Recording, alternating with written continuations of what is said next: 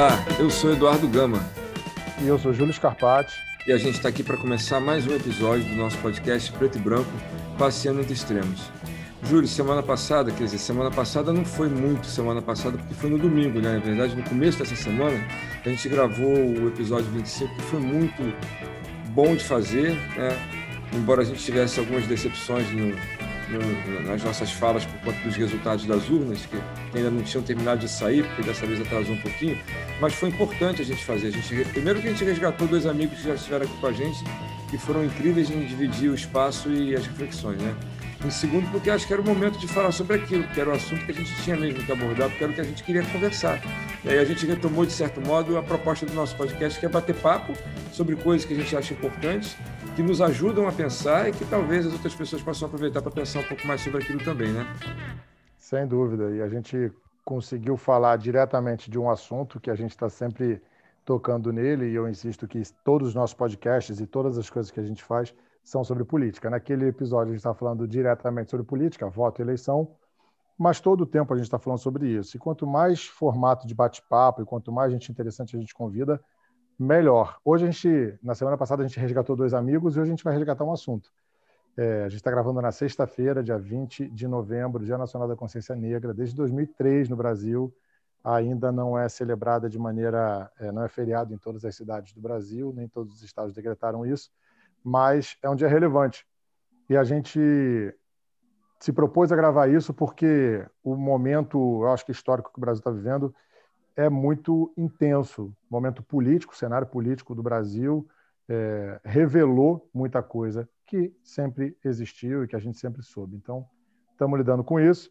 E aí hoje a gente recebeu de presente aí o Dudu me mandou um texto, eu estava falando com ele sobre o, o episódio do Porta dos Fundos, que criticava, né, fazia um, um deboche com as postagens sobre o Dia da Consciência Negra na, na rede social. E, não, e nada feito além disso, né? Parece que o racismo vai acabar a partir disso. Então a gente vive numa sociedade super racista e nada mais, eu acho que é adequado para a gente conversar hoje do que isso. Estamos convidando uma indicação do Dudu, que escreveu um texto maravilhoso sobre esse tema, e vou deixar o Dudu falar dela, porque ele conhece ela melhor do que eu.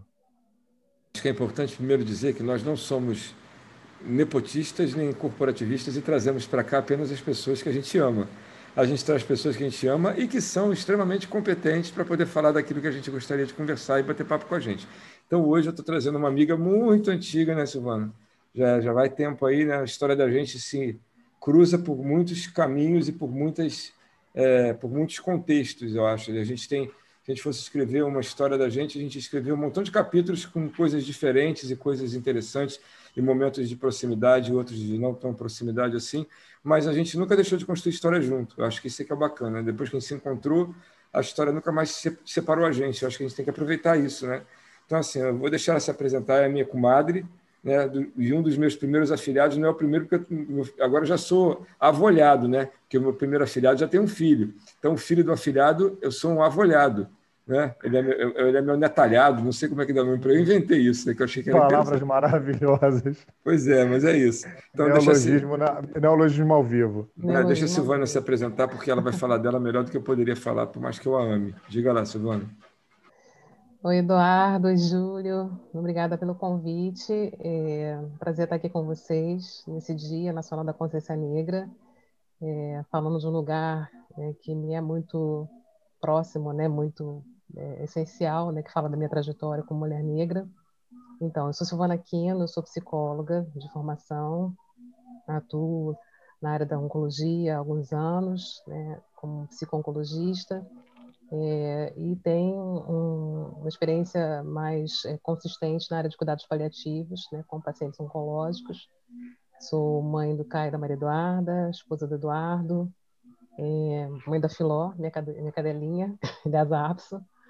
É, e estou por aqui para a gente conversar sobre esse tema tão relevante, né, tão significativo para mim e para toda a população é, negra em geral, mas também para a população não negra e que está empenhada em fazer um caminho próximo, né, um caminho engajado, comprometido, para que a gente possa, de fato, promover alguma mudança significativa na nossa sociedade.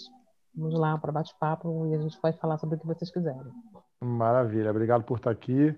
eu não conheço a Silvana ao mesmo tempo que o Dudu, conheço ela há 20 minutos, já sou um admirador porque ela é psicóloga e eu estou me tornando psicólogo já já. Então, nos 20 minutos que precederam o início dessa gravação, eu já aprendi um monte de coisa, recebi um monte de dicas sobre um monte de temas e provavelmente isso aqui vai dar outros podcasts com ela e com convidados que ela já indicou. Mas como o nosso tema de hoje está totalmente ligado ao Dia Nacional da Consciência Negra, eu começo te perguntando, Silvana, assim, a gente eu acho que todo mundo já sabe, eu acredito de verdade que todo mundo já sabe que a gente vive numa sociedade racista. Algumas pessoas dizem né, que se a gente parar de falar disso, continuam repetindo a fala do Morgan Freeman antiga, da qual ele já se retratou muitas vezes, mas a gente vê outras pessoas que estão na mídia também falando coisas desse tipo. Se a gente parasse de falar disso, isso acabaria. Mas a primeira coisa que isso revela é que a gente sabe que existe. E quando você pergunta individualmente para cada pessoa, de maneira geral, os que não são racistas convictos, é, de maneira geral, as pessoas dizem que não são. Então, a gente vive num contexto social onde todo mundo entende que o racismo existe. E se você perguntar para todo mundo, 90% das pessoas vai dizer que não é racista. Então, como que a gente vive numa sociedade tão racista, quando individual e todo mundo reconhece isso, quando individualmente as pessoas não reconhecem que são? Então, a minha primeira dúvida, e não reconhecem que são e não gostam da ideia de serem. Então, assim, eu não sei, você que está mais engajada do que, do que eu e há mais tempo nessa causa, como a gente falava antes, a gente entende que todo mundo deveria se engajar. Talvez o primeiro passo para se engajar é reconhecer que o racismo deve ser combatido dentro de todos nós, inclusive de mim e de todos nós. É, e por qual motivo você poderia, como psicóloga também, que eu acho que é uma qualificação que vai te ajudar nisso, é, descrever essa distância entre todo mundo acredita que existe racismo no Brasil, mas ninguém acredita que é racista. Ninguém que eu digo né, as pessoas que têm algumas, algum nível de sanidade mental, porque eu acho que um racista convicto é uma pessoa que está com comprometimento patológico já.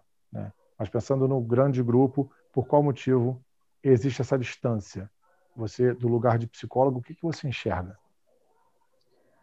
Olha, eu acho que existem alguns aspectos que talvez expliquem essa dificuldade de, de se reconhecer uma condição que as pessoas tendem a negar. Né? Primeiro, porque isso é um, acho que pode ser resultado de um mecanismo de defesa muito forte, né? que, aliás, a gente vem numa onda negacionista muito séria, muito grave, né? com repercussões muito é, complicadas em termos da, né, das escolhas e condutas né, na, na gestão né, dos, dos, problemas do, do nosso país.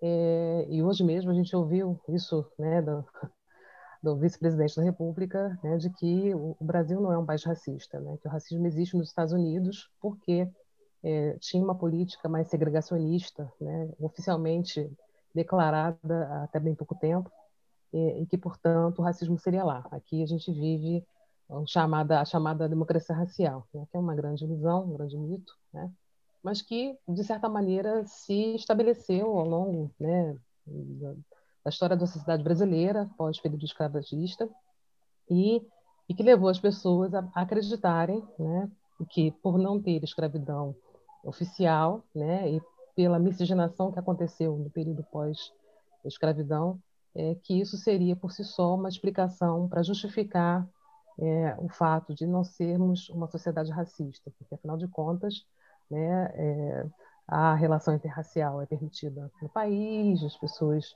é, convivem de alguma forma, né, é, pacificamente, de maneira é, mais consistente, né, apesar de a gente ter a cada 23 minutos um jovem negro sendo morto, né, mas isso fica na, na, na, na ordem daqueles que preferem acreditar que nós não temos um problema racial, nós temos um problema social. Né? Então, não seria um problema de, de raça, seria um problema de classe, né? e que a desigualdade social é que é o grande problema a ser combatido. Né?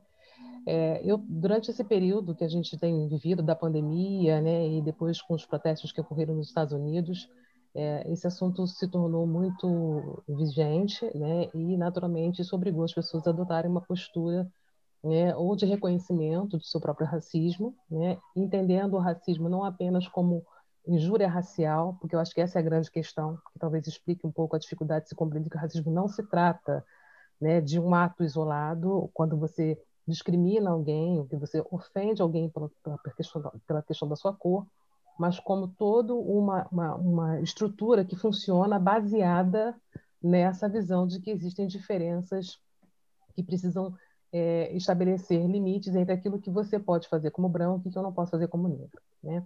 As pessoas costumam confundir a questão do racismo com a injúria racial. Então, assim, uma pessoa que não, não ofende o outro, não acha que o outro mereça ser maltratado ou morto, como foi é, o Beto hoje, é, essa pessoa acha que ela não é racista. Né?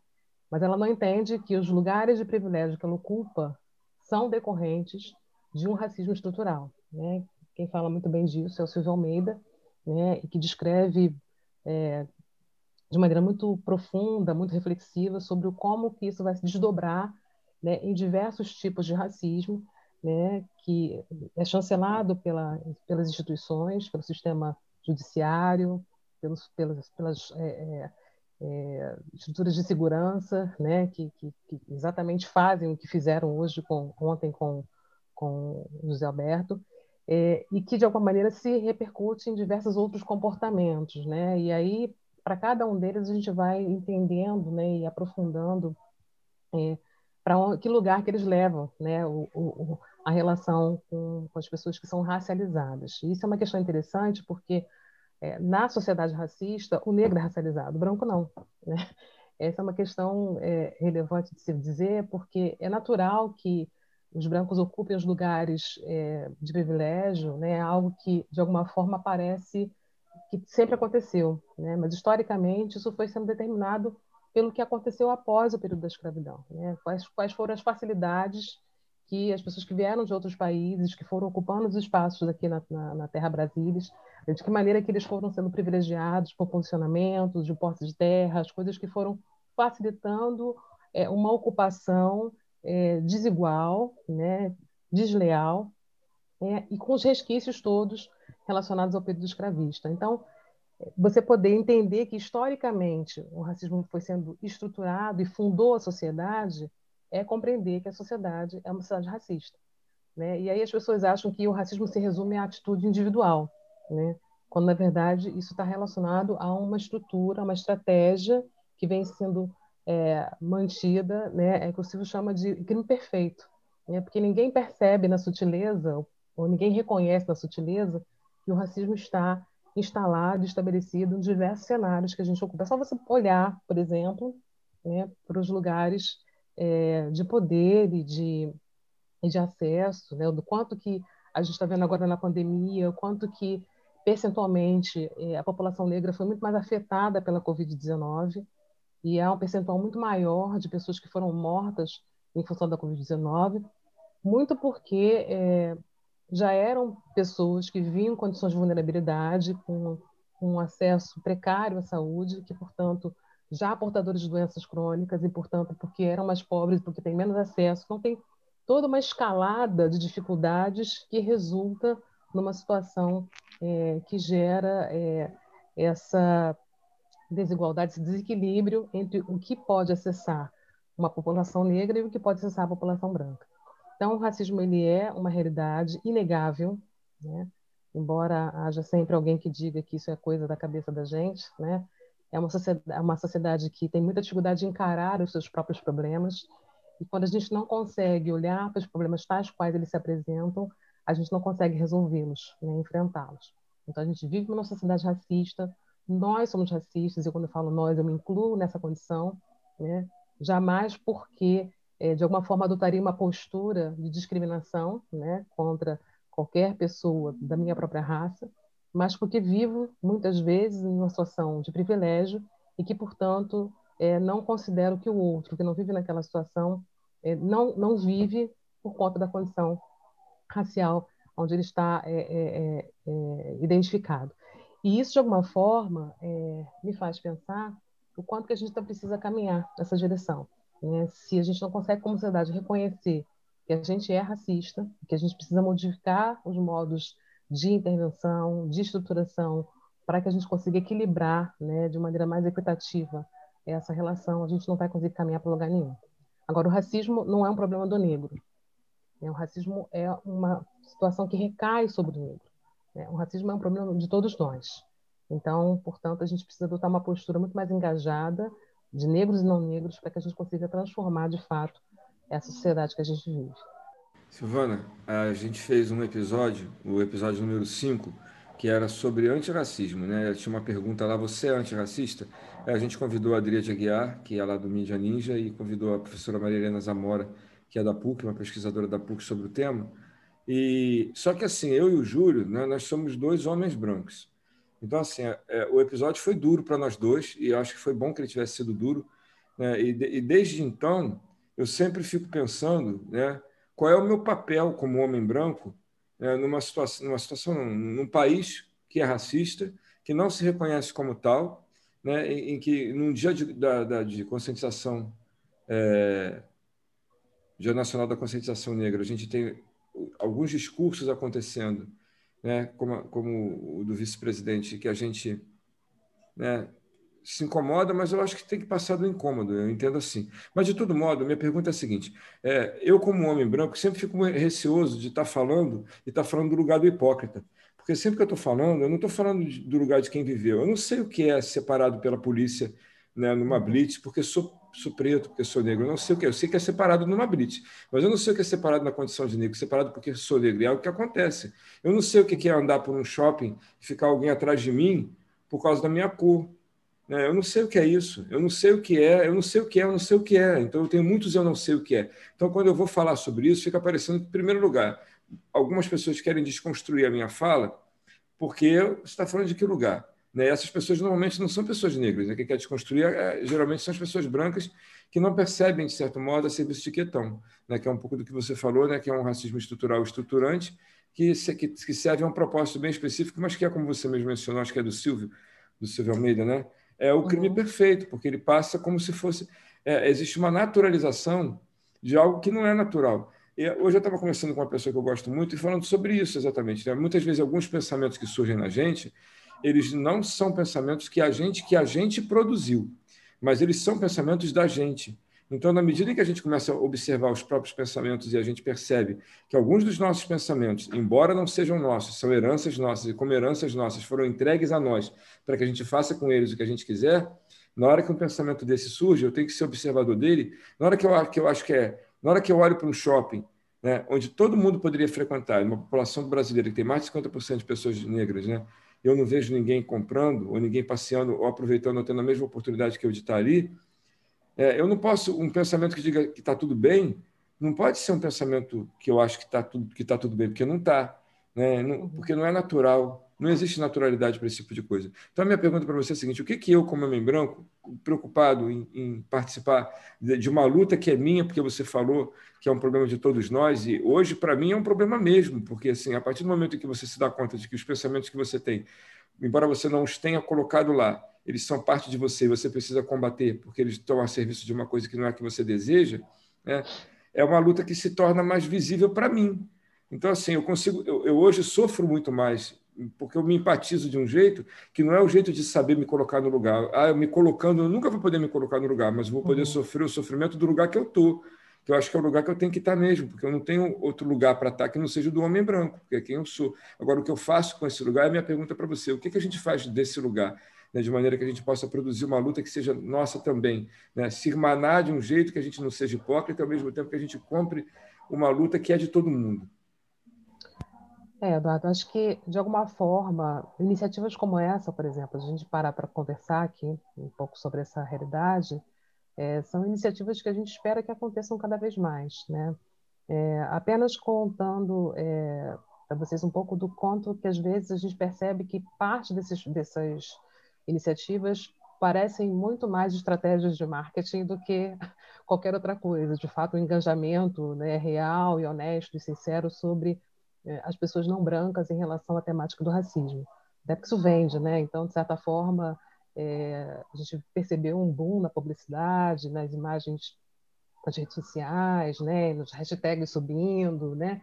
Então, de fato, tem um movimento é, que parece mais sensacionalista, né? De, de, de, exibir e de demonstrar, mas eu acho que existem pessoas que estão, de, de fato, muito engajadas e muito incomodadas e desconfortáveis e que de fato desejam uma sociedade mais justa, porque isso é bom para todo mundo, né? não é bom só para o negro, é bom para o branco, é bom para todo mundo.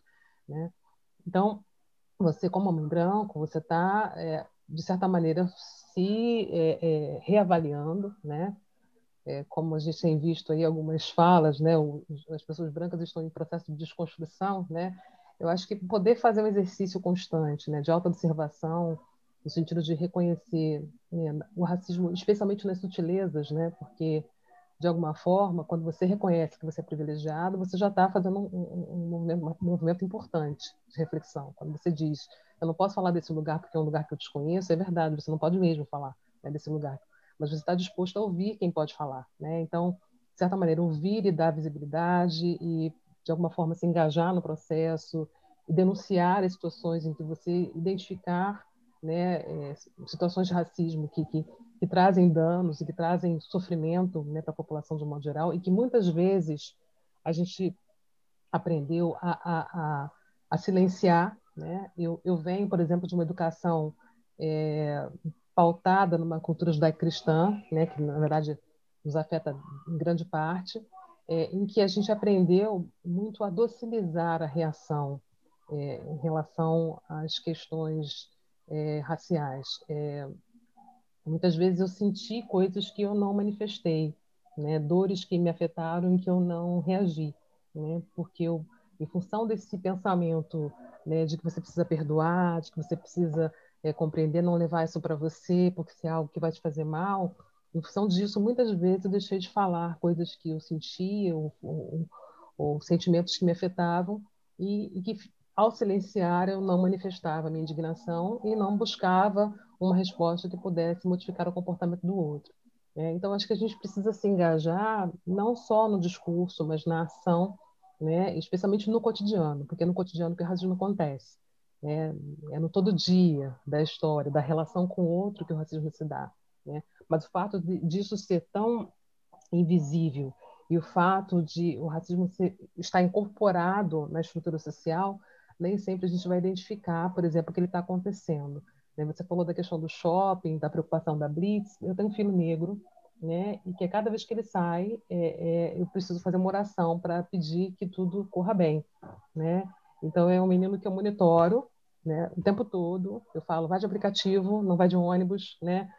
E tem que dar orientações que certamente né, quem tem filhos brancos não se preocuparia em dar, né? O tempo todo eu tenho que estar tá sinalizando pontuando onde é que você está, você já chegou, está tudo bem com você. Outro dia ele saiu para ir ao mercado, um mercado próximo à minha casa, é, e uma coisa que certamente ele levaria 10, 20 minutos para fazer, com 40 minutos ele não tinha voltado. Né? E eu olhei pela janela, tinha passado um carro da polícia. Na cabeça de uma mãe negra, de um filho preto, né? você não faz ideia do que, que a gente fantasia, das histórias que a gente cria na cabeça em função do medo, do pavor de alguma coisa acontecer. Né? Então, eu, eu vi o carro da polícia passando e eu vi que ele não voltava, eu construí uma história na minha cabeça de que ele podia ter sido abordado, que ele podia ter sido preso por qualquer razão, porque ele estava de máscara, porque... enfim, uma loucura. Ele, na verdade, tinha encontrado um amigo e estava batendo papo, mas eu estava aqui em casa sofrendo, preocupada, o que podia ter acontecido com ele. Essa é a realidade de uma mãe negra. Essa é a realidade de muitas mulheres negras que têm filhos negros e que precisam, de alguma forma, lidar com isso.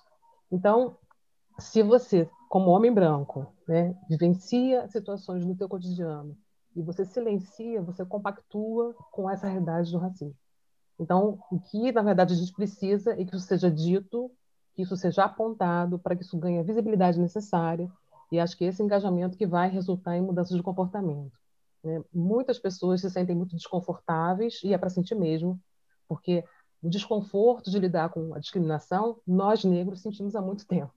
E o que a gente agora não vai mais permitir é que esse desconforto fique guardado. Então, talvez vocês brancos precisem lidar com o desconforto de se reconhecerem racistas, para darem conta de enfrentar todo o processo que a gente enfrenta há 300 anos, né? e mais do que isso, a fazer parte da mudança que a gente quer para a sociedade. Né? Então, não dá para ficar assistindo de camarote né, vendo o que toda a população negra vem passando ao longo desse, desse período, e agora mais intensificamente, né, por conta de toda essa situação que a gente está vivendo, política e, é, internacional, é, sem que vocês se, se pronunciem. Então, acho que o que a gente espera poder né, contar né, com a população não, não negra né, é, é justamente um engajamento social, um engajamento é, na educação, na, na, relação familiar, nos grupos de família, nas questões que normalmente são é, ditas é, com uma certa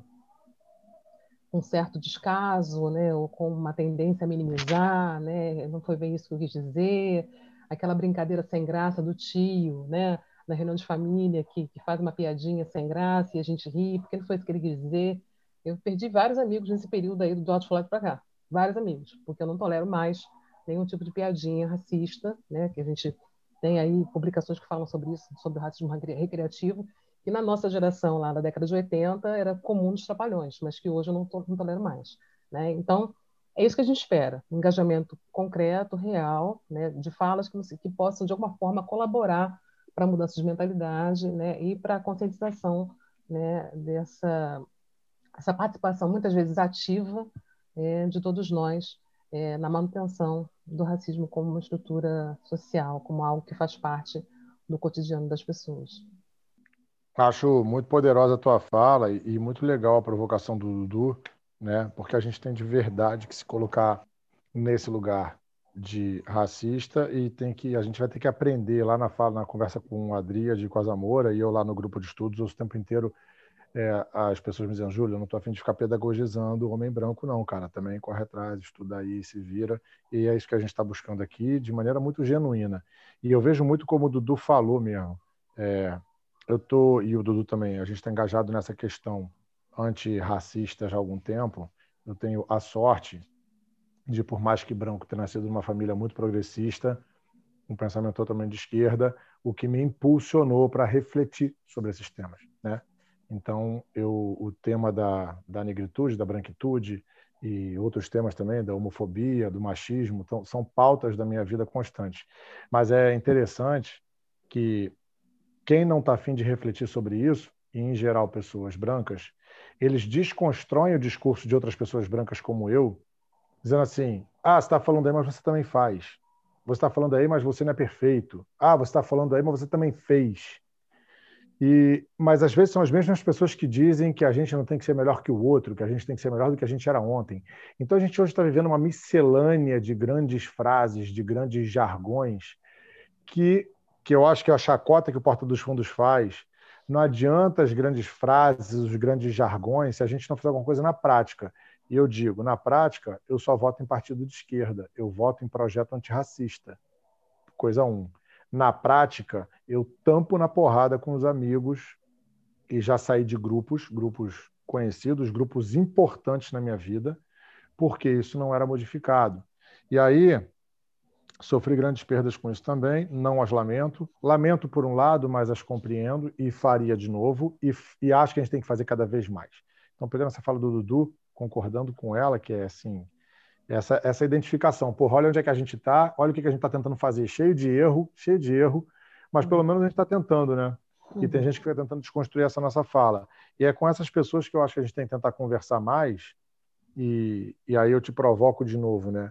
É, tentando evitar o desgaste de estar no lugar de ter que ficar pedagogizando gente branca que não está afim de ouvir ou que tem dificuldade de enxergar o óbvio, porque do que vocês disseram eu discordo de uma coisa, de que é o crime perfeito porque supostamente é sutil. Não tem nada uhum. de sutil. Uhum. 75% dos jovens mortos pela polícia são pretos. Ponto. A maior, a maior parte das crianças fora da escola são pretas os, todos os cargos de liderança nas empresas são majoritariamente de pessoas brancas. Então, não tem nada de sutil. É violento. O Google fez uma, um post que estava sendo muito cobrado, porque na sua liderança tinha pouquíssimos homens negros. Aí ele faz o seguinte critério: é, daqui a, a gente se compromete em até 2025 a aumentar em 35% a quantidade de lideranças negras. E aí uma pessoa foi fazer uma pesquisa. Se isso acontecer, se o Google aumentar em 35% a quantidade de lideranças negras que ele tem hoje, vai subir de 2,8% para 3,2% de líderes negros. Então, assim, o Google teria que aumentar em mais ou menos 10 mil por cento para conseguir equiparar isso. É dessas distâncias que a gente está falando. Então, quando a gente está confrontado com essas distâncias, disposto a conversar sobre o tema, e tem que ficar lidando. É, como você disse, na década de 80 era natural a piada a brincadeira, o mal-entendido, hoje é intolerável. E a diferença que você fez eu achei perfeita. Racismo não é injúria racial. Injúria racial é crime tipificado. Racismo é todo o resto, é a normalização de, como o Dudu disse, chegar no restaurante ou no shopping e não ter gente preta desfrutando daquilo ali. Uhum. É, a gente tem uma segregação racial no Brasil clara, porque tem território de preto e território de branco. Tem emprego de preto e emprego de branco.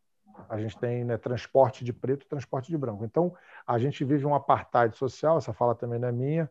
É, então, olhando para isso desse jeito e entendendo que a gente não deve é, não deve é, oferecer, não deve incentivar conflito, como fazer com o tiozão, como fazer com o sogro, como fazer com o teu amigo de 20 anos que faz um post, um stories, ou que corrobora com a fala do vice-presidente.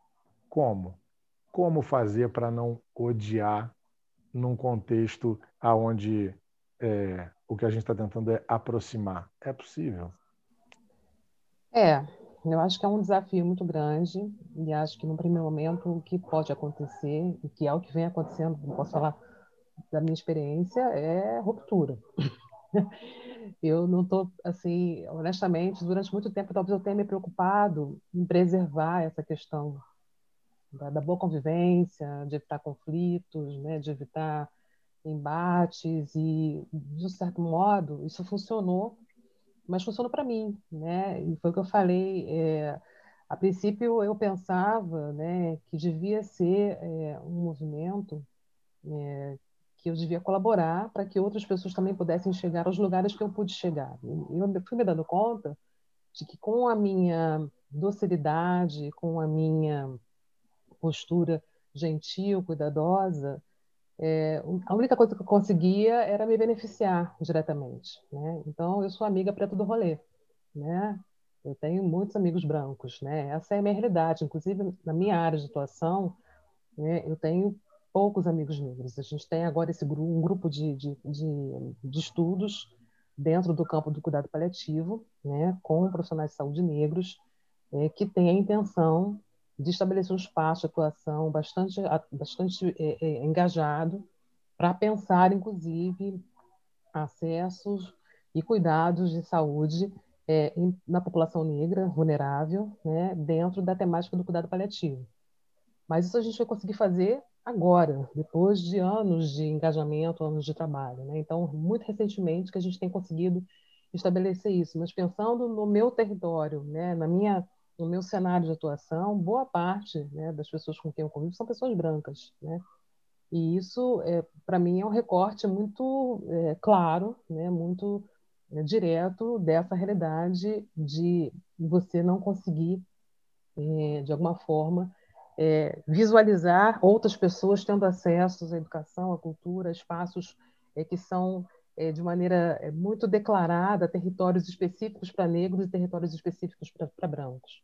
Né? É, eu, por exemplo, tenho é, muitas vezes eu entro num, num restaurante, ou entro num, num teatro e eu, eu, eu, fico procurando assim quantas pessoas negras estão aqui né eu acho que quem é branco não fica procurando quantas pessoas brancas estão ali naquele lugar né então quando você pergunta o que, que a gente faz né com, com tiozinho né com amigo de 20 anos que faz uma postura ridícula na, na, na rede social eu acho que é o, é o risco do confronto, o risco da perda. Assim. Não dá para você ouvir e não é, reagir a, a, posturas que sejam é, por vezes sutis, mas com toda a evidência de um comportamento racista. Né? Então, o comportamento racista ele tem que ser denunciado.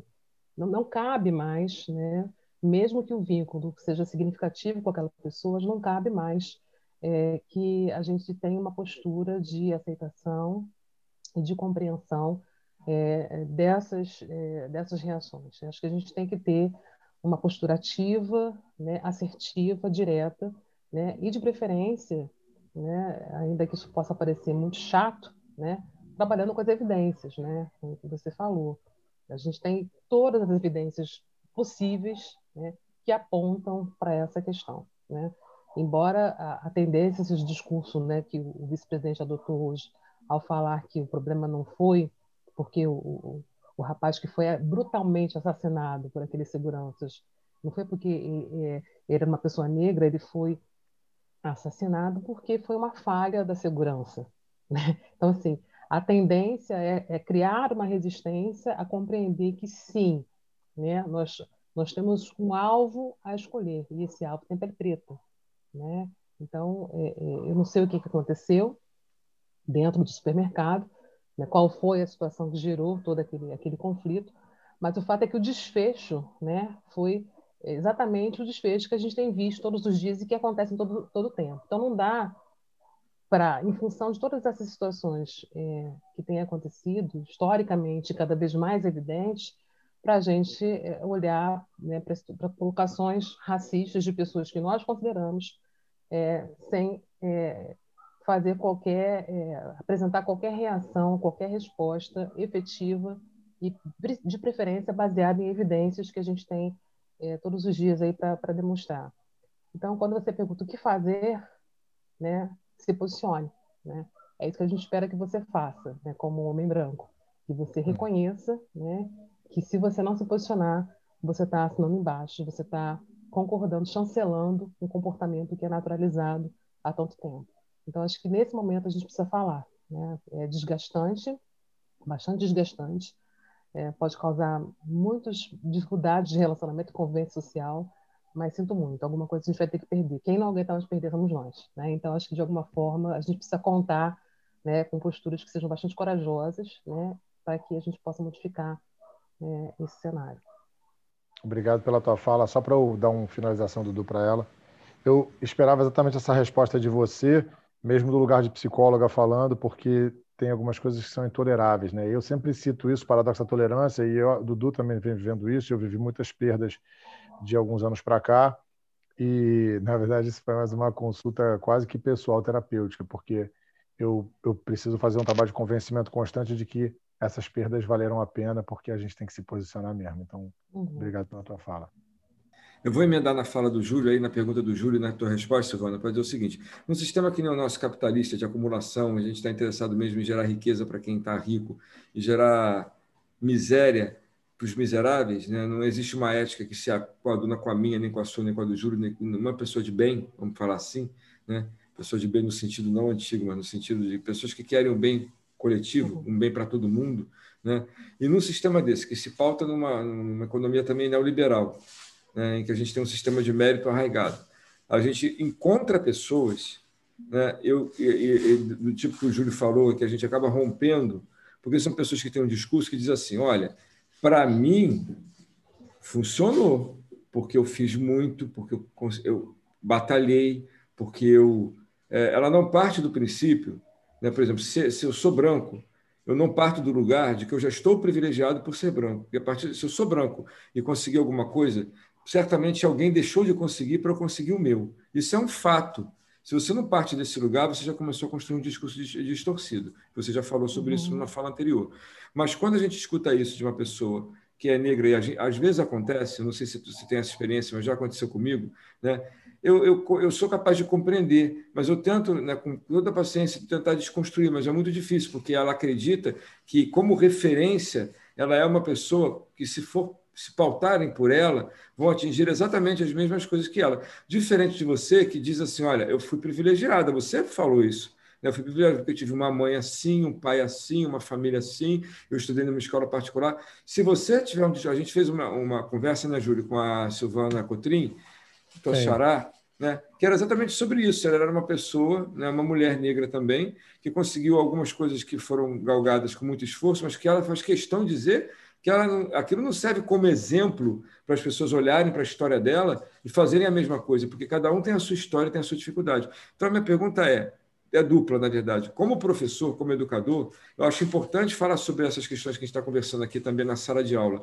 Mas, por outro lugar, por causa desse discurso que desconstrói o, é, no sentido de ignorar, não é desconstrói, que ignora o racismo, que, que, que coloca ele no lugar é, de, de não existência, às vezes, como educador, falar sobre isso é ouvir na sala de aula colocações como essa que eu estou colocando aqui. Ah, mas a pessoa não corre atrás, a pessoa não vai. E quando você coloca de um jeito um pouquinho mais científico, vamos falar assim, um pouquinho mais, mais baseado em autores. Assim. As pessoas talvez não tenham a capacidade de acompanhar, não porque não, não consigam, mas simplesmente porque tem outra estrutura de repertório que acaba dizendo outra coisa para elas. Então, a pergunta é, como educador, como é que a gente pode, porque você também é professor, então, como educador, como é que a gente pode tratar disso de uma maneira que a gente consiga ter acesso para dizer o que a gente quer dizer?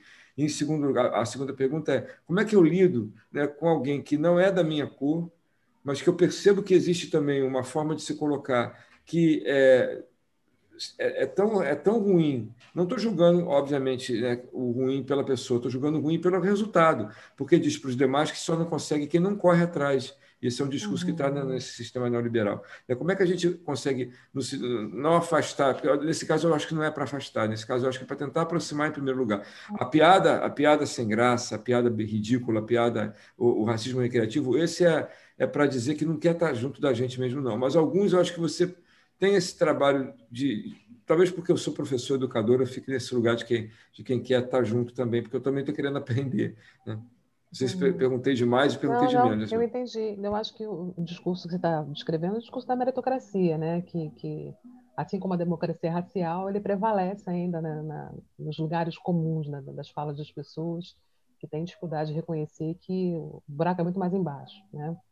Então, é, eu mesmo escutei muito isso na, na própria educação que, que, recebi, né, de alguns membros da minha família, né, que diziam que eu tinha que me esforçar para conseguir alcançar algum lugar, né, que se me esforçasse eu conseguia, mas dentro de um contexto que eu descrevi para vocês, um contexto né, de, de, de, de suporte é, regular, né, de um suporte adequado às minhas necessidades, né, que me permitiram, de fato, galgar é, posições que, de certa maneira, boa parte da população negra não consegue obter. Né? É, e aí, pensando um pouco é, do ponto de vista mais vivencial, existem alguns experimentos sociais que foram feitos e que estão até disponíveis aí é, nas, nas, mídias sociais, que podem ajudar a pensar um pouco, né, concretamente, né, sobre, de fato, como a, a questão da raça se constituiu ao longo da história, né? É, tem um, experimento que particularmente eu gosto bastante, né, apesar de ele ser bastante doloroso de, de, de ver, é um que faz com, com crianças é, que são expostas a dois bonecos, um branco e um boneco negro, né? E a pessoa vai conduzindo, né, aquele, aquele experimento, fazendo perguntas, né? Quem que você acha que é o boneco legal, boneco bom, né? Quem você acha que é o boneco malvado? Quem que você acha que é o bonito? Quem que você acha que é o feio?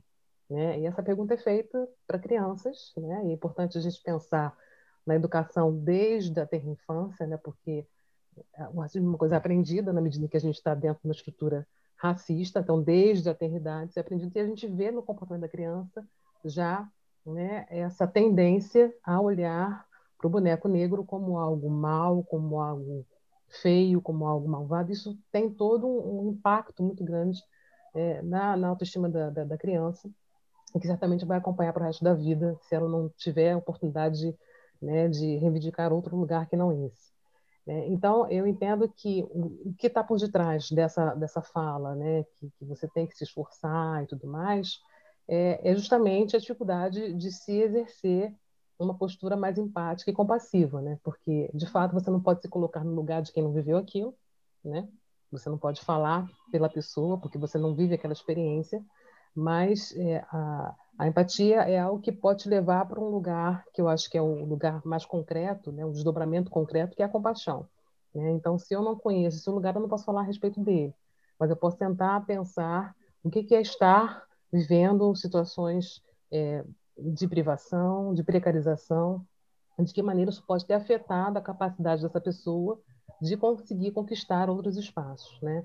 Tem um experimento também que faz é, uma, uma, espécie de vivência, é, é como se fosse uma corrida, uma gincana. A pessoa tem que correr e alcançar determinado lugar, mas para ela alcançar aqueles lugares, ela tem que responder algumas perguntas, né? E aí as perguntas que começam a ser feitas é quem de vocês é, foi criado por pai e mãe, por exemplo, né? E aí as pessoas vão dando um passo à frente. É quem de vocês vive uma, uma, uma situação de violência doméstica, né? E aí a gente vai vendo que é o final, né? E tem várias perguntas, não me recordar agora quais são as perguntas, mas no final da história, né, o que você vê é que boa parte daqueles que ficaram para trás eram negros, né? porque viveram todas aquelas situações de privação, de violência, né? de falta de um apoio seguro, né? de falta de um suporte social adequado, falta de acesso a determinados bens. Né? Então, isso tudo, de alguma forma, traz um impacto direto na energia, na força, na capacidade de, de resiliência daquela pessoa para lidar com aquilo que ela não consegue é, acessar facilmente. Então, é, é, como educador, né, eu entendo que essas experiências podem ser feitas em sala de aula, inclusive. Né? Eu acho que isso pode, inclusive, tornar mais concreta a vivência daquilo que favorece e daquilo que impede né, o acesso a tudo que a gente gostaria de ter para poder ter uma vida com qualidade. Né? E se você fizer essa experiência em sala de aula, você vai perceber que eh, os exemplos vão ser diversos nesse sentido. Né? E aí eu acho que isso desconstrói essa outra visão, que é a visão da meritocracia. Só você se esforçar que você consegue. Esse discurso, ele é um discurso pronto, né? sem reflexão nenhuma, né? e naturalmente, quando ele é reproduzido, ele é reproduzido porque ninguém interrompe. Né? Então, interrompa o discurso, trabalhe com as evidências, né?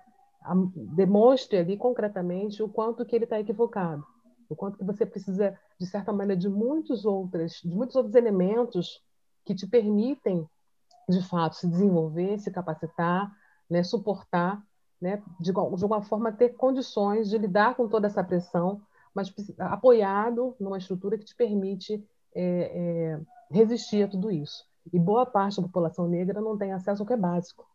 Né? Boa parte da população negra não vai ter acesso né, ao saneamento, não vai ter acesso à saúde, não vai ter acesso à segurança, não vai ter acesso a uma, uma habitação segura. E tudo isso, sem dúvida nenhuma, constitui é, impedimentos muito concretos, né? especialmente pensando nas populações que moram em comunidades vulneráveis. Outro dia eu passando pela linha vermelha, tipo 8 horas da manhã, o helicóptero da polícia rodando ali na favela da Maré, na cabeça das pessoas. E eu fico pensando, que, que, que, criança que consegue estudar numa escola, dentro de uma comunidade, com o helicóptero da, da polícia em cima delas? De que maneira que você consegue se concentrar? Então, são essas questões que precisam ser visibilizadas. Né? E, às vezes, é, o óbvio tem que ser dito, né? tem que ser demonstrado, tem que ser concretamente falado. Né? Então, acho que você, como educador, pode trazer para a sala de aula experiências. Eu acho que isso funciona muito bem em termos de modificar comportamentos, né? porque acho que um dos grandes desafios né, da educação é que a gente, às vezes, fica pautado numa transmissão apenas é, intelectual né, do conhecimento. É, e muitas vezes é importante a gente trabalhar com situações de exposição, né, problematizando a situação para que a pessoa possa vivenciar aquilo concretamente. Eu faço muito isso, esse exercício, no cenário do cuidado paliativo, por exemplo. Né? Muitas vezes a gente coloca os profissionais né, nas formações que a gente faz parte, para vivenciar em situações concretas, né? porque aí elas saem do lugar do protocolo, do discurso estabelecido, daquilo que está aparentemente dominado, e elas vão para a cena em si, vivenciando na pele toda aquela situação. E às vezes é isso que vai transformar né, um olhar e vai modificar uma postura diante de um problema que muitas vezes é difícil de ser enfrentado de frente. Né? Então, acho que talvez isso seja um caminho, né? pensando como educador, né? Como é que você pode trabalhar com seus alunos experiências, situações do cotidiano que tragam um olhar muito mais reflexivo e que modifique é, estruturas já estão estabelecidas em relação à questão racial. Isso que você está falando, é, Dudu, se preparando para as retaliações, né? Tem uma tem um documentário que chama Olhos Azuis, que é acho que é de 1996, Isso. é antigo. Uhum. Eu acho que o nome da pessoa era Jane Elliott. Isso, Jane, Jane Elliott. Elliott. É. Jane Elliott, ok. É lá nos Estados Unidos que ocorre, ela estava aula numa escola e ela começa a criar um processo dentro da escola uhum. de diferenciação. Ela coloca um colar nas pessoas com olhos azuis e outro nas pessoas com olhos castanhos e começa a diferenciar o tratamento, uhum. replicando um pouquinho o que acontece lá de fora. Pois bem, ela e a família dela sofreram todas as retaliações que você puder imaginar, de ser demitida de várias escolas, até ter que se mudar de cidade porque teve a casa vandalizada. Então, parece que é antigo, né? Estamos falando de, no, de 90 e, entre 90 e 96, uhum. é, mas é super atual, porque toda, até hoje, quando a gente se posiciona frente a alguém que está fazendo uma piada racista, essa pessoa fica chateada com a gente, ela está chateada porque não pode tacar um ovo na minha casa, ou não pode me demitir, porque se ela pudesse me demitir, tacar um ovo na minha casa, ela faria. Mas o que eu escuto o tempo todo lá no grupo antirracismo é que nós, pessoas brancas, temos que colocar nossos corpos a serviço. Por quê? O que aconteceu ontem com, com esse. Né, lá no, no Carrefour, eu vi o vídeo ontem à noite, eu tava, era uma hora, quase uma hora da manhã, estava passando o meu zap, né, passando aquela. meu Estava zapeando a tela do, do Instagram e passou o vídeo. Eu era de noite, estava quase dormindo. Aquele vídeo me agrediu de uma forma. Aquela violência. Eu não tinha entendido ainda o que era, não sabia qual era o contexto. Eu vi ontem à noite. Mas eu não consegui dormir, porque eu vi um homem sendo espancado. Essa simples cena de um ser humano sendo espancado por dois outros seres humanos é de uma animalice, é de uma, de uma selvageria, é de uma violência, de uma agressão que simplesmente me deixou aceso até três horas da manhã. Eu tive que meditar. É, eu não uso droga e nem bebo, né? Mas eu estava com vontade de. Eu falei até com o Dudu hoje brincando, né? Se eu fosse um usuário de alguma droga ou de álcool, eu ia ter bebido ou fumado para poder me livrar da tamanha violência que aquilo ali me causou. Uhum. Pois eu acordo hoje de manhã e entendo todo o enredo. E para mim fica muito evidente que isso aconteceu porque aquele homem era preto, porque se fosse um senhor de óculos branco ou que atendesse a um conjunto de códigos estéticos que parecesse que ele é rico ou que parecesse, e certamente sendo branco, isso nunca teria acontecido. Nunca. E a gente sabe disso. Seja porque tá um, um cara da Zona Sul usando droga é diferente de um cara da Cidade de Deus usando droga. Um cara da Zona Sul pegando um negócio no, no supermercado Zona Sul sem pagar, ele é cleptomaníaco.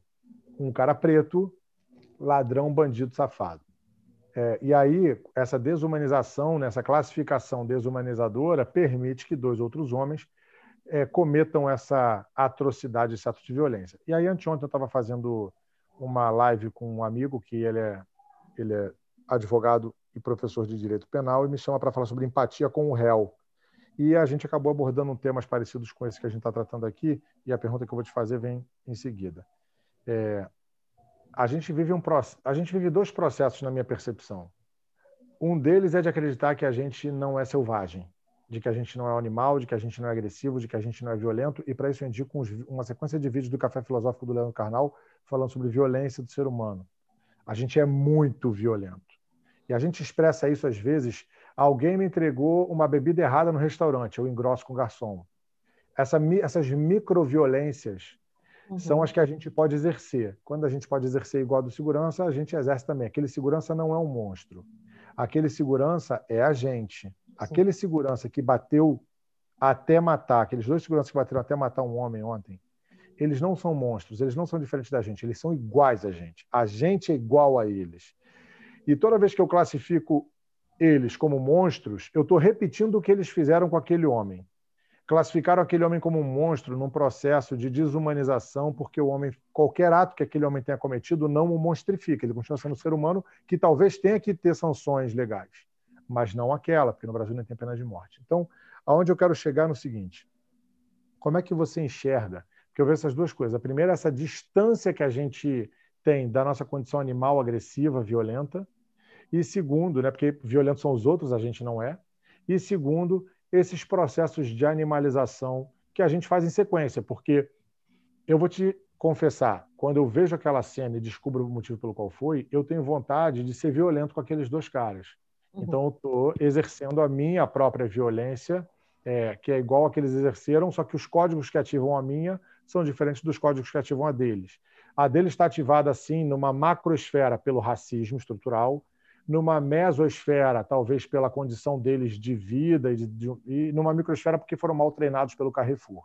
É, o Carrefour deveria ter dado um treinamento para que isso, em hipótese alguma, acontecesse e já se repete no Carrefour de outras maneiras é, também. É a terceira vez, pelo menos, do que a gente sabe. Né? De que a gente sabe. Então, é.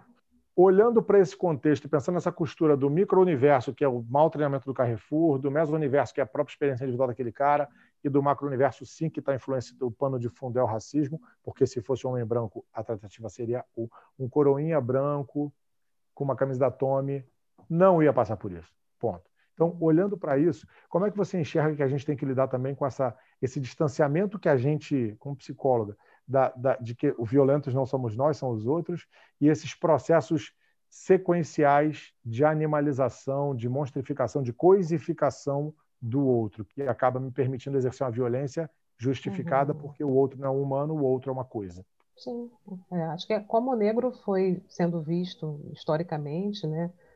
É, ele sofre um processo de desumanização, né? A população negra vem sofrendo um processo de desumanização histórica, né? Isso vem sendo modificado e substituído por comportamentos é, aparentemente menos nocivos ou agressivos, mas isso continua acontecendo todos os dias, né? Quando, por exemplo, numa pandemia, é, a gente fala, fica em casa, né? E aí a gente vê que você tem a possibilidade de ficar em casa, mas a empregada doméstica que trabalha na sua casa, né, normalmente negra, precisa continuar trabalhando, isso é uma forma de desumanizá-la, porque o direito que você tem de ficar em casa protegido é o direito que ela deveria ter. Mas, afinal de contas, quem vai preparar o seu jantar? Ou quem vai arrumar a sua casa se você não puder contar com o serviço dela? Então, isso é uma forma de desumanizá-la. Né? Então, isso acontece naquilo que parece sutil, mas que, na verdade, é uma naturalização desse processo de desumanização. É, então, é, quando a pandemia começou e as pessoas começaram a refletir sobre é, o que, a Covid representava, quais os impactos que ela vinha trazer, e começou um discurso de quase fantasioso, nossa, vamos sair melhores dessa situação, seremos seres humanos mais solidários. Mentira, mentira. Historicamente, a gente sabe que a gente, primeiro, como espécie humana, a gente sobrevive porque a gente foi muito violento, né? Para poder sobreviver aos nossos predadores iniciais, né? Então, a gente foi muito violento, sim. E a gente continua sendo, né? Só que dentro de modelos é, socialmente estabelecidos que permitem, por exemplo, né, dentro de uma visão, um desdobramento do racismo estrutural, do racismo institucional, chancelando comportamentos como os que, que causaram a morte do Zé Alberto, né? Então, é, essa desumanização pela questão racial, ela é histórica e permanente. Isso continua acontecendo todos os dias. Assim. E agora a gente tem acesso a isso porque a gente tem as redes sociais em ação, os vídeos que circulam na internet, que as pessoas compartilham, mas a gente não tem noção do quanto isso acontece todos os dias, né, em todos os momentos dentro do Brasil como um todo e em outros países pelo mundo. Né? Então, eu entendo que a gente é um violento, sim, a gente, é, é, de certa maneira, a gente tem, é, primeiro, como uma tendência, né? a gente tem uma pulsão de agressividade que a gente carrega desde o momento que a gente nasce, que a gente vai modelando, modulando isso, entendendo que o que, que pode ser adequado e o que, que não pode ser, mas quando a gente se sente ameaçado, a gente se sente realmente numa situação é, de apuro, a gente procura reagir à altura. Né? Então, essa monstrificação que a gente coloca, que a gente é, identifica e reconhece nos seguranças, certamente mal treinados, certamente despreparados, mas certamente chancelados pela instituição Carrefour, né, que permite, inclusive, a filmagem de quase cinco minutos né, de duração de uma pessoa sendo morta, assassinada, sem nenhuma intervenção, que foi o que aconteceu com George Floyd. Quantas vezes você assistiu o assassinato de George Floyd né, em plena luz do dia, em centenas de milhões de vezes pelas redes sociais. Dizer, quem filmou, de certa maneira, permitiu que os culpados fossem identificados. Mas o que aconteceu com esses caras? Eles estão na rua, eles estão soltos. Eles pagaram lá qualquer valor né, e estão, estão libertos. Não houve condenação de ninguém. Então, quando você vê que, quando a gente fala né, que o, o, a injúria racial, que o racismo é crime, que está lá identificado em lei, isso é, é conversa para boi dormir. Quem, é, quem fica preso por cometer racismo? Quem que você conhece que está preso? Que história que se desdobrou? O menino Miguel, que caiu lá do décimo andar do apartamento em Recife, porque ele é visto como alguém desumanizado, porque é uma criança que fica desamparada né, por uma mulher adulta que não é capaz de destinar um minuto da sua atenção para cuidar daquela criança e coloca dentro do elevador e isso é visto como um incidente, pelo amor de Deus. Né? Então, a gente está falando de uma sociedade que autoriza, que chancela e que permite violências diárias, microagressões diárias, que muitas vezes, por não serem interrompidas, se tornam grande, as grandes agressões. E que somos nós, humanos, né, capazes de realizar. Então, a gente está vivendo, sim, uma situação é, é, muito grave que tem é, se apresentado, mas que sempre existiu, só que hoje a gente consegue filmar e divulgar, né? Então acho que Não, acho que a surpresa maior é essa, né? A gente, nossa, mas que coisa horrível, que coisa horrorosa, né? Mas essa coisa horrorosa, ela começa lá, na história do Miguel. Essa coisa horrorosa que parece é, absurda aos nossos olhos começa nessa história, né? Em que o policial, policial chega atirando num carro com uma família de cinco pessoas, né? O exército, melhor dizendo, chega atirando num carro com uma família de cinco pessoas porque ele olha para o carro e acha que aquela pessoa que está dirigindo é negra e ele pode ser o bandido que ele queria perseguir e mata, dá 80 tiros num carro. Então são essas situações que mostram o quanto que a gente é capaz de cometer os crimes mais atrozes né, e as violências é, mais absurdas em relação a alguém que é visto como uma ameaça. Né? Então a população negra, de certa maneira, ela carrega né, essa esse peso, esse fardo absurdo de ser vistos, é, de sermos vistos como pessoas desumanizadas. E as instituições, de certa maneira, reforçam essa condição.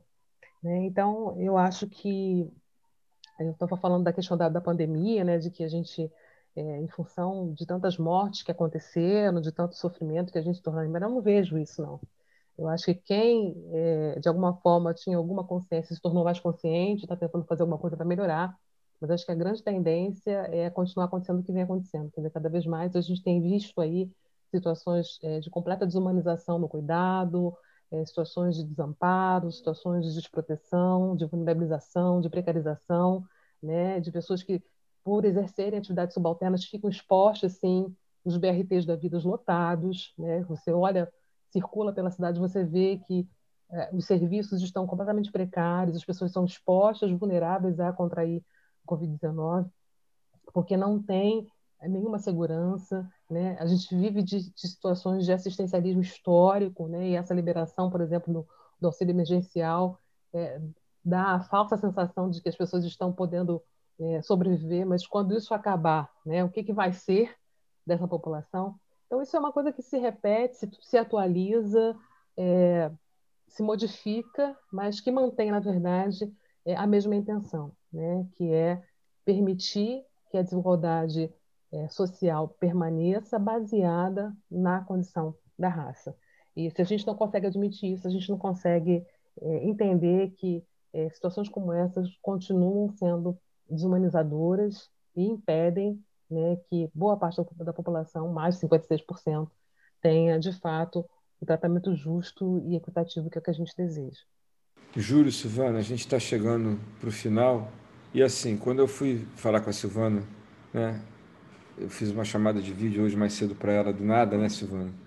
É assim, do nada é apareci, é do nada. Tipo assim, não era aniversário, porque eu, geralmente eu esqueço os aniversários, mas dessa vez não era aniversário não, não tinha avisado, né? do nada não era esperado, né?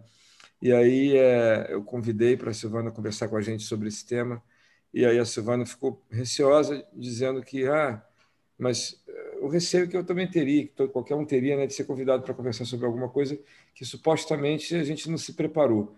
Mas eu acho que quando a gente escuta falar, Silvana, assim, né, é, eu, eu não tenho dúvida de que é, você tinha muito para dizer, né? E assim, eu aprendi muito com tudo que você falou aqui, muito mesmo, de verdade. Não estou falando isso para ficar bonito na gravação, não, é porque é de verdade mesmo. Assim, é, é muito bom saber que a gente tem amigos assim como você, né? Pessoas que que estão aí, estão na luta, na luta do dia a dia, na luta, na luta de mãe, na luta de mulher, na luta de profissional, na luta de psicóloga, na luta de mulher negra, na luta, na luta estão lutando. E ver gente assim como você me estimula. Eu conheço a tua história, conheço a história da sua mãe, do seu pai, vejo tudo isso. Então, assim, são pessoas que são muito caras para mim. E quando a gente está num episódio como esse, que eu convido e a pessoa vem e contribui tanto, eu só posso agradecer. Né, Júlio? Com certeza. É. Desde que a gente começou o episódio, fica muito evidente para mim. Obviamente, eu, eu virei teu fã muito rápido por ser psicóloga, e isso foi se consolidando ao longo das tuas falas porque fica muito evidente a tua coragem, né? E eu acredito que o que a gente precisa, e eu, eu tento pegar isso como inspiração para mim, é coragem mesmo, porque a gente está vivendo uma situação que é absurda, conhecida, tanto a causa quanto o caminho de solução para isso. Então, não dá para ficar parado. Se todo mundo entende que é absurdo, se todo mundo sabe que tem causa, e se todo mundo sabe que tem formas de resolver, é, o que está faltando talvez seja coragem, muita coragem. Eu vejo que você tem. Eu acho que a tua fala me provoca é, a, a continuar, a ampliar, a melhorar qualquer ação que eu possa ter, desde o micro-universo do meu dia a dia até tudo que tiver ao meu alcance, é se expor mesmo para poder fazer isso aqui virar um, um, outro lugar. Reconhecendo que o ser humano tem suas limitações, reconhecendo que o ser humano é agressivo, reconhecendo, mas reconhecendo principalmente que essas estruturas sociais são os gatilhos que fazem a gente estar é, tá vivendo essa loucura que a gente está vivendo. Então, te agradeço demais a tua fala. É, você tem tempo para fazer todas as considerações finais que você quiser e a fala que você quiser a partir de agora, mas eu queria te deixar esse agradecimento é, pelas tuas falas todas e pela inspiração de coragem que você me traz hoje. É, eu confesso que, de fato, quando o Eduardo me ligou hoje para perguntar se eu toparia participar né, da, do podcast, eu fiquei um pouco indecisa. Como eu disse no início, eu me sinto é, ainda me alfabetizando dessa temática que diz respeito à minha própria condição. Né? A gente não conhece, né, não tem oportunidade de conhecer a história né, do povo negro na, nos bancos escolares, né? Na geração que eu sou, por exemplo, não teve oportunidade de, de ouvir a história contada, né, por outros por autores negros, né? A gente ouve a história que contaram para a gente, né? E muito recentemente é que eu tive a oportunidade de acessar essa história, buscar é, fontes seguras, né, e intelectuais negros que, que podem reproduzir e me apresentar né, as histórias mais concretas e, e do, do, ponto de vista né, da, da, realidade do que se viveu né, ao longo de todo esse tempo, tanto é, na realidade do país quanto fora daqui. Então, eu falei com o Eduardo que eu não me sentia tão é, segura no sentido de falar né, a respeito dessa temática, mas eu podia falar do meu lugar de experiência, né, como mulher negra, né, que talvez fosse em que eu poderia contribuir.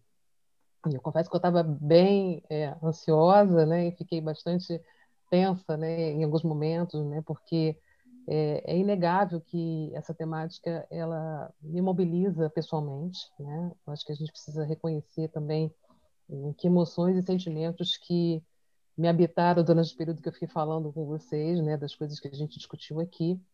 É, mas eu acho que essa coragem, né, que você está tá nomeando, ela é necessária e mesmo que a gente se sinta inseguro, ansioso, a gente tem que ir né, com ansiedade, com insegurança, né, mas tentando entender o papel é, relevante né, que a gente tem nessa discussão. Então, eu agradeço pela oportunidade de, de ter participado desse momento com vocês, né, de ter encarado o desafio, né, de fazer da coragem o meu combustível, né, para me é, capacitar, para me tornar uma voz atuante, é, para que eu não me sinta apenas uma representante, mas alguém que possa abrir espaços para outras pessoas, é, mulheres e homens negros, que possam também assumir o seu lugar de fala e ocupar os seus espaços nos diversos cenários em que atuam. É, eu falo especificamente dentro do cenário da saúde, né, e um recorte específico para o cuidado paliativo, porque só para reforçar o quanto que isso não está dissociado, né, é, cuidado paliativo é um, uma, uma, abordagem né, em saúde que, de alguma forma, procura oferecer conforto é, e qualidade de vida para pessoas que têm doenças crônicas e incuráveis. Né? E boa parte da população que eu assisto é, atualmente são pessoas que têm planos de saúde, que conseguem ter é, um suporte adequado né, e conseguem é, ser acompanhados pelos seus médicos, né, pela equipe de saúde, pela sua família. Mas durante muito tempo trabalhei no serviço público e o que eu mais via eram é, pacientes muito pobres, é, na sua maioria pacientes negros, que muitas vezes só conseguiam ter acesso a esse tipo de assistência nos últimos dias de vida e que morriam muitas vezes em franco sofrimento, né, desassistidos, desamparados pelo Estado, de famílias vulneráveis, frágeis, socialmente empobrecidas e que de alguma forma não podiam prestar toda a assistência necessária que aquela pessoa é, necessitava. Então acho que isso só reforça o quanto que a gente tem muito que caminhar, né? Então como mulher negra vivendo numa sociedade racista, é, lidando com os desafios diários de se viver numa sociedade tão é, desigual, eu vejo que a gente precisa batalhar muito para ter qualidade de vida, né? E aí falando especialmente na minha área de atuação, há muito que se fazer também para que essa pessoa que vive uma doença grave, incurável, também tenha qualidade de morte, né? E isso é indissociável, né? Então, se você vive mal, né, como boa parte da população vive, a tendência é que numa doença grave você também tem um desfecho muito desfavorável em termos de alívio do sofrimento. E aí, para além de todas as questões importantes e relevantes da questão racial, é, eu pretendo é, me dedicar bastante né, à causa de promover uma assistência dentro do campo da psicologia, em conjunto com as demais disciplinas de saúde, é, à causa de oferecer um sofrimento, é, oferecer um alívio do sofrimento é, a, a, essas pessoas que, diante da sua condição é, racial, é, precisam enfrentar né, muitos desafios para conseguir viver com qualidade e morrer com dignidade também. Então, agradeço a oportunidade de estar com vocês, espero que tenha valido bastante a pena, né, esse momento que a gente passou juntos aqui. É, eu não tenho a menor dúvida, eu tenho certeza que valeu muito a pena, está valendo. Vamos terminar pra então. Gente foi muito né? bom. Vamos terminar muito dando. Obrigado, Silvana. Vamos terminar então, né, Júlio, dando as nossas dicas aqui culturais, que eu acho que né, a gente pode contribuir mais um pouquinho. Eu, eu vou começar por mim, depois o Júlio, e aí eu, eu deixo a Silvana fechar. Imagino que a, a, a, gente, eu falei para a Silvana no começo do, da gravação, falei, Silvana, a gente tem uma dica cultural. E eu vou pensar, ah, vai aparecer com certeza, pode deixar que ela vem. Deve ter vindo, né, Silvana? Imagino eu.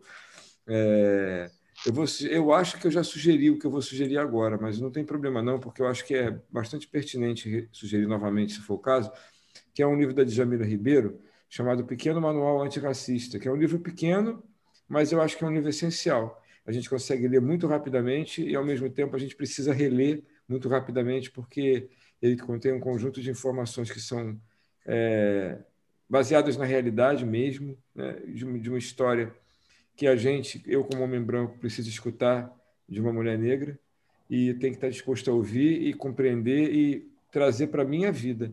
Porque, na verdade, como, como racista que todos somos, principalmente homens brancos, né? especialmente homens brancos, a gente precisa se colocar nesse lugar e compreender que a luta da gente começa por uma luta de olhar para dentro, perceber que a gente precisa primeiro combater aquilo que a gente diz que não é problema nosso, mas que, na verdade, se, se é uma herança que você recebeu e ela se manifesta como se manifestar, é sua obrigação, porque parte de você, fazer alguma coisa com isso.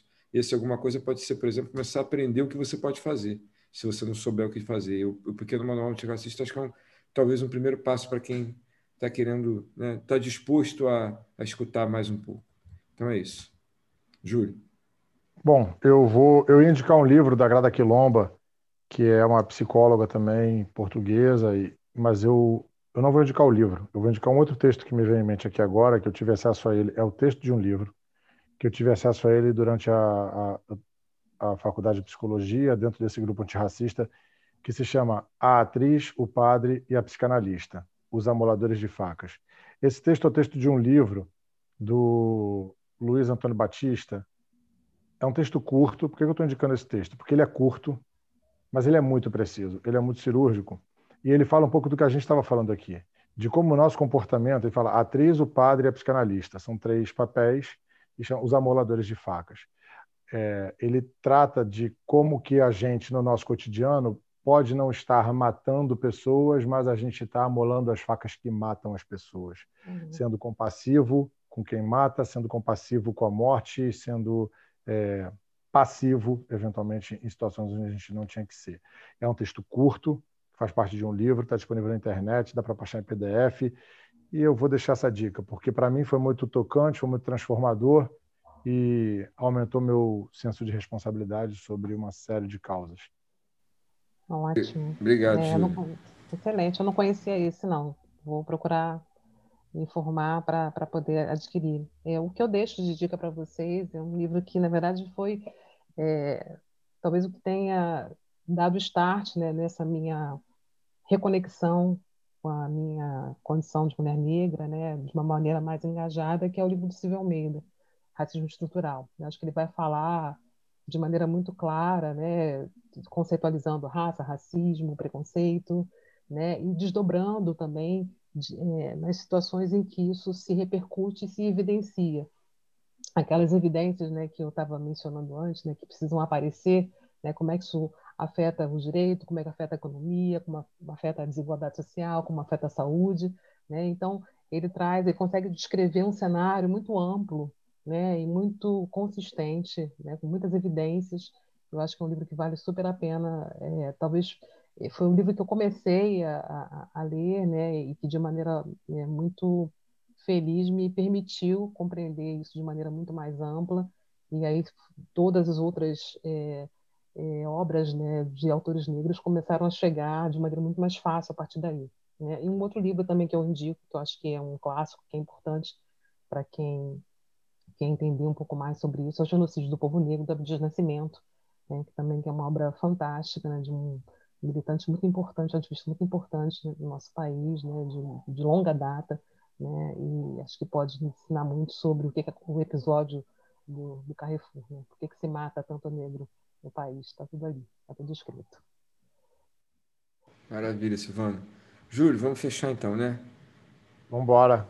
Podcast. Agrade... podcast. Agradecer o pessoal que está contribuindo com a gente lá no Catarse, com a nossa campanha, para a gente poder fazer um podcast cada vez com mais qualidade, né? especialmente o áudio, que no último podcast a gente pediu desculpas porque a qualidade ficou bem aquém daquilo que a gente costuma fazer mas foram problemas técnicos, a gente já pediu desculpas. Eu espero que, a, a, despeito da qualidade, todo mundo que ouviu tenha conseguido aproveitar como a gente aproveitou. Né? E quem quiser participar da campanha no Catarse é o catarse.me barra podcast preto e branco. Nas redes sociais é só procurar podcast preto branco no YouTube, no Instagram, no Facebook, que vai achar a gente. Silvana, você quer deixar alguma, alguma, algum contato, alguma rede social sua? É, eu, eu na verdade, uso bastante o Instagram, né, como uma rede de contato não só com, com colegas, né, com, com alunos, né, dentro dessa, desse cenário da, da psiconcologia e do cuidado paliativo. No Instagram, Silvana Maria Aquino. Né, e, e às vezes o Facebook também eu utilizo né, um pouco menos agora, né, mas o Instagram é, é o que acaba sendo a, minha, a forma mais fácil de, de acessar, né, e das pessoas entrarem em contato. Está super disponível para quem quiser. Fala do teu Facebook, que tem os, os contos do teu livro. Ah, sim, é verdade. É, deixa eu pegar aqui rapidamente, só para mostrar para vocês. É, o livro Histórias do Fim da Vida, ele é resultado da compilação de histórias que eu presenciei, algumas que eu, de certa maneira, estive como observadora, mas outras é, que eu participei ativamente, né, a partir das intervenções como psicóloga de uma unidade de cuidados paliativos, na relação com pessoas nos seus últimos momentos de vida, né, nos seus últimos dias de vida. Né? E essas histórias ficaram registradas como é, uma possibilidade de dar visibilidade, né? porque assim como o racismo é um tabu, né, para muitas pessoas a morte também é né? E eu entendia que era necessário é, trazer à tona é, experiências que todos nós iremos atravessar em algum momento, se não por doença, né? Mas de forma súbita, é, o fato é que a gente vai morrer em algum momento, né? Ninguém vai ficar para contar a história depois. E as histórias, as histórias do fim da vida é, acabou se tornando uma publicação, como eu falei, uma publicação independente. Vocês não vão encontrar esse livro para comprar né, em livraria, nem editora, até porque ele está esgotado. Mas eu tenho uma página no Facebook chamada Histórias do Fim da Vida, que vocês podem acessar ali alguns recortes, algumas histórias que foram publicadas, algumas que fazem parte desse livro e outras que surgiram após e que eu fui é, compartilhando. E a mais recente, na verdade, tem a ver com uma história pessoal, né? Porque meu pai recentemente foi diagnosticado com câncer de próstata e a gente está aí começando um processo de cuidado ativo, né? E que o que eu espero é que ele possa obter todo o cuidado adequado, justo, proporcional e que o sofrimento dele, se ele vier a atravessar, seja o mínimo possível. Então, eu compartilhei lá um pouco dessa história, né, do diagnóstico, da comunicação da notícia, né, no estabelecimento né, de metas de cuidado, de coisas que ele gostaria que pudessem ser feitas e outras que pudessem ser evitadas e na importância de uma comunicação direta, cuidadosa, transparente, honesta com quem atravessa uma doença como o câncer. Então, quem quiser acessar, está disponível lá no Histórias do Fim da Vida. Silvana, muitíssimo obrigado pela tua fala calma mas ainda assim potente, contundente, e pela dica do teu livro e da tua página. vou acompanhar lá no Facebook. Obrigada, Júlio. A gente vai deixar o link na, na descrição do episódio, lá na página do podcast, tá bom? E aí, quem não anotou, quem é, não conseguiu pegar a informação, vai conseguir pegar na descrição. Silvana, um beijo gigante. Obrigado por ter topado participar assim, tão em cima da hora e tão de surpresa.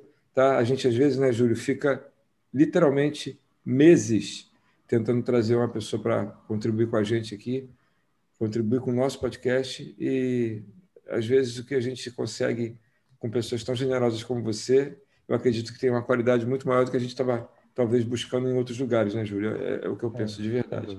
Te agradeço muito, Silvana. Um beijo enorme e a gente se vê logo, espero. Tá? Obrigada, queridos. Um beijo para vocês também. Beijão para todo mundo aí. Valeu, tchau, tchau. Obrigado. Tchau, tchau. Obrigado.